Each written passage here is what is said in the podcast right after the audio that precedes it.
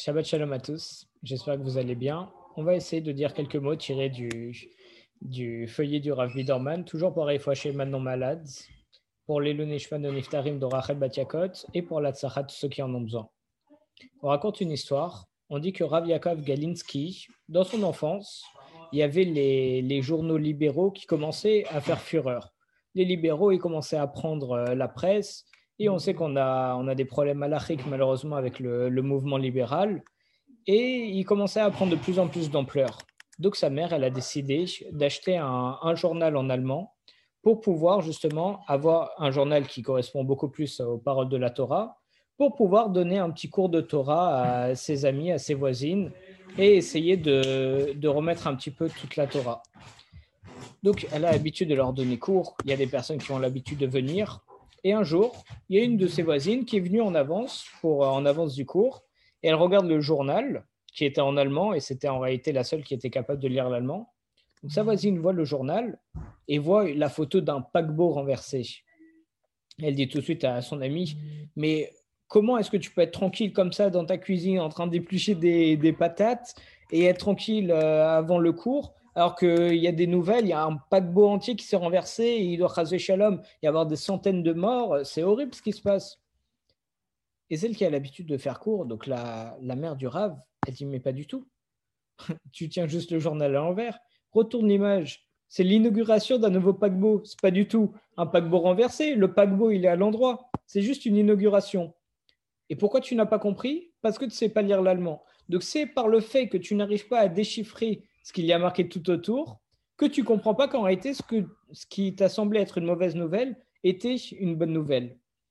Et ça, en réalité, c'est un enseignement fondamental que le Rav, d'abord, le Rav Yakov Galinsky, il a appris dans sa vie, mais que nous aussi, on peut apprendre.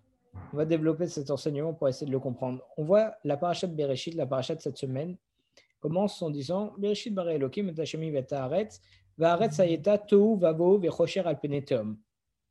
Là, on s'inquiète. On dit que la terre, elle était tohu-bohu et l'obscurité régnait partout.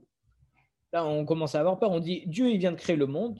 Il a créé la lumière et l'obscurité, et la terre, elle était tohu-bohu et rocher al peneteum. D'ailleurs, les commentateurs, ils nous disent que rocher, bah, tohu, vohu, rocher et teum, ça, ça correspond aux quatre royaumes maléfiques qui essayent de nous détruire durant toutes les générations. D'ailleurs, les quatre royaumes qu'on retrouve partout, qu'on a retrouvé donc dans l'histoire avec les Grecs, les Romains, etc., mais aussi qu'on retrouve dans le livre de Daniel, au quatrième chapitre, au septième chapitre, avec la statue immense, immense faite de quatre matières, etc. Et donc on commence à s'inquiéter. On voit que dès le début de la création du monde, il y a les quatre royaumes qui sont là, qui essayent de nous détruire et qui ont été créés. Et ils sont là depuis la création. On se dit, enfin, ça commence à effrayer on dit tout ce qui est magnifique et tout ce qui est immense provient de la création, et ces, royaumes magnifiques aussi proviennent de la création. C'est-à-dire qu'ils ont une puissance infinie, normalement, ils doivent être beaucoup plus forts que nous. Mais non, en réalité, il ne faut pas avoir peur, parce qu'il faut savoir déchiffrer tout ça. Ce qui se passe, c'est que il faut se rappeler que Bereshit bara Elohim, au commencement, Dieu y créa. Donc en réalité, c'est Dieu qui a créé à la fois la lumière, à la fois l'obscurité, et c'est Dieu qui a créé la terre comme ça. Ce qui fait que les quatre royaumes ont été, ça provient de Dieu. Alors certes, le Maral de Prague, il nous dit dans son livre Ner Mitzvah que le chiffre 4 est en opposition avec le chiffre 1, parce que le chiffre 4, ça représente les quatre points cardinaux, qui est la matérialité, le fait d'aller partout dans les quatre points cardinaux. C'est en opposition avec le 1, qui est la centralisation, qui est l'unité. Bien entendu, le chiffre 4 qui représente les quatre royaumes, donc ce qui est mauvais. Et c'est en opposition avec un, Hachem Echad, Hachem est un, l'unité.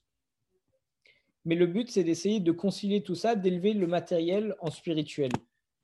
Mais donc, on voit bien que c'est Dieu qui a créé tous ces royaumes, mais il les a créés que pour qu'on puisse s'élever grâce à eux. L'enseignement, il est simple. À chaque fois qu'on voit une mauvaise chose, on pense que c'est une mauvaise chose parce qu'on n'arrive pas à décrypter tout ce qu'il y a autour, exactement comme l'histoire du journal. Comme on ne sait pas décrypter ce qu'il y a autour, alors on ne comprend pas pourquoi ça nous arrive. Mais en réalité, on dit dans les pierres Kéavot, qui est l'homme juste, qui est l'homme fort, celui qui tombe sept fois, mais qui se relève les sept fois. Le but, c'est pas de savoir comment tu vas tomber, comment tu et dans quel esprit noir, tu peux être quand tu es en bas, mais le but, c'est de te relever. En réalité, quand on est dans une épreuve, on voit que le noir. On, on se dit, on est dans l'épreuve, c'est difficile et tout. Mais essaye de voir plus loin, essaye d'avoir du recul pour savoir ce qui va se passer après l'épreuve, ce que tu vas pouvoir en tirer.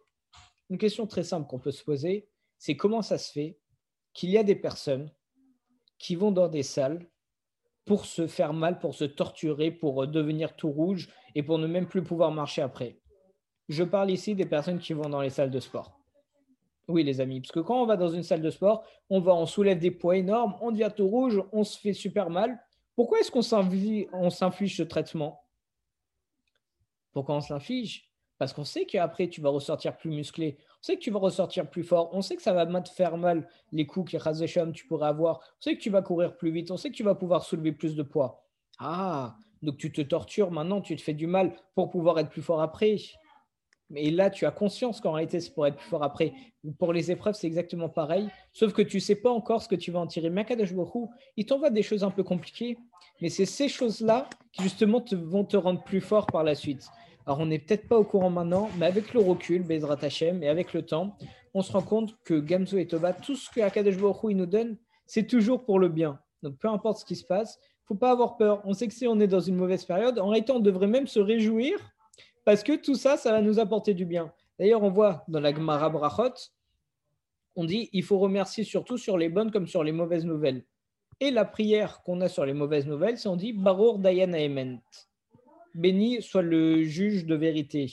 Donc on voit qu'on doit même bénir Dieu sur les mauvaises choses. Pourquoi? Parce qu'en réalité, on se rend juste compte que les mauvaises choses sont que des bonnes choses. Razak tout le monde. Shabbat Shalom.